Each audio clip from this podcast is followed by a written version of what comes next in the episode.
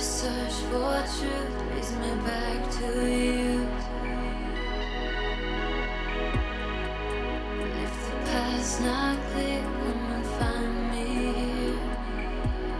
嗨，各位同学，大家早上好，我是瑶瑶老师，欢迎来到今天这一期的英语口语每日养成。今天的话呢，我们来学习这样一段台词，依旧呢是来自于《绝望的主妇》第一季第十八集。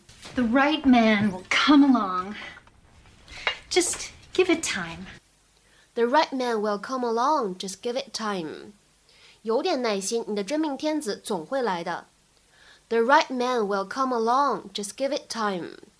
The right man will come along, just give it time. The right man will come along, just give it time. 整段话当中呢，发音技巧比较多，我们一起来看一下。 Right man 出现在一起，不完全失去爆破，我们可以读成 right man，right man。然后呢，come along 出现在一起，连读 come along，come along。再来往后面看，第二个句子当中，just give it time 这四个单词呢，其实当中出现了两处完全失去爆破，以及一处连读。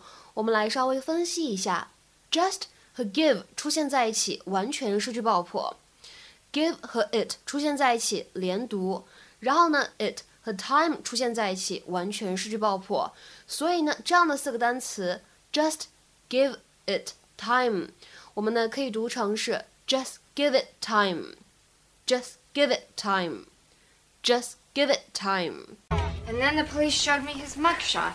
No, Yes, Mike served time for selling drugs and manslaughter. I can't believe it. Well, it's true. He has such nice manners, you know? I know. Susie, I don't want you worrying too much about this Mike thing. The right man will come along. Just give it time. I think I would have given up entirely if it weren't for you and Morty. Morty? Yeah, you know.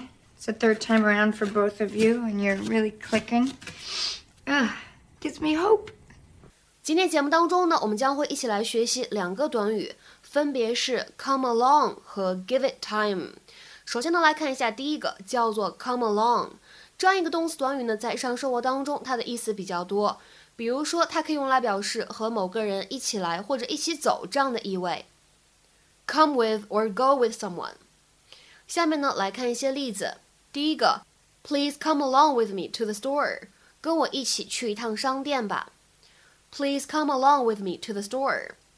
再比如说第二个例子，Can my boyfriend come along?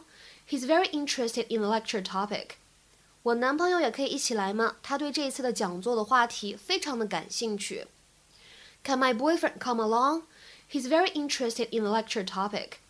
那这样一个动词短语 come along，它呢还可以用来指出现 appear 这样的意思。其实呢，在我们今天关键句当中，它就是这样一个用法。我们呢来看一下两个例子。第一个，I know that you feel upset right now, but a better guy for you will come along in the future。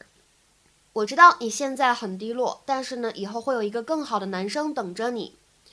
I know that you feel upset right now, but a better guy for you will come along in the future。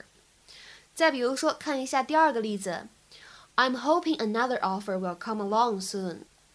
我希望另外一份录取通知也能够很快到来。I'm hoping another offer will come along soon。那么除此以外呢，come along 它呢还可以用来表示有进展这样的意思，improve or make progress。比如说看下面这样一个例子，His guitar playing is really coming along. He can play songs now, and they sound pretty good. 他的吉他弹奏最近呢进步挺大的，现在呢可以弹歌曲了，而且听起来呢都还不错。这个呢实际上是我们之前在节目当中呢讲过的例句，不知道各位同学呢还有没有印象？His guitar playing is really coming along. He can play songs now, and they sound pretty good. 下面呢，我们再来看一下今天节目当中讲到的第二个表达，叫做 give it time。它的用法，通常来说呢，这样一个短语用来鼓励别人。指的是让别人去耐心一点，再多等一等，多给一些时间这样的意思。It is usually said to encourage someone to wait or be patient。 比如说下面呢，来看一下这样的一个例子：Things will get better. Don't worry. Give it time. 一切都会好起来的，别担心，再多等一等。Things will get better. Don't worry. Give it time. 今天的话呢，请各位同学尝试翻译下面这样一个句子，并留言在文章的留言区。Don't take the first offer that comes along. Don't take the first offer that comes along. 这样一个句子应该如何去理解和翻译呢？期待各位同学的踊跃发言。我们今天节目呢就先讲到这里，拜拜。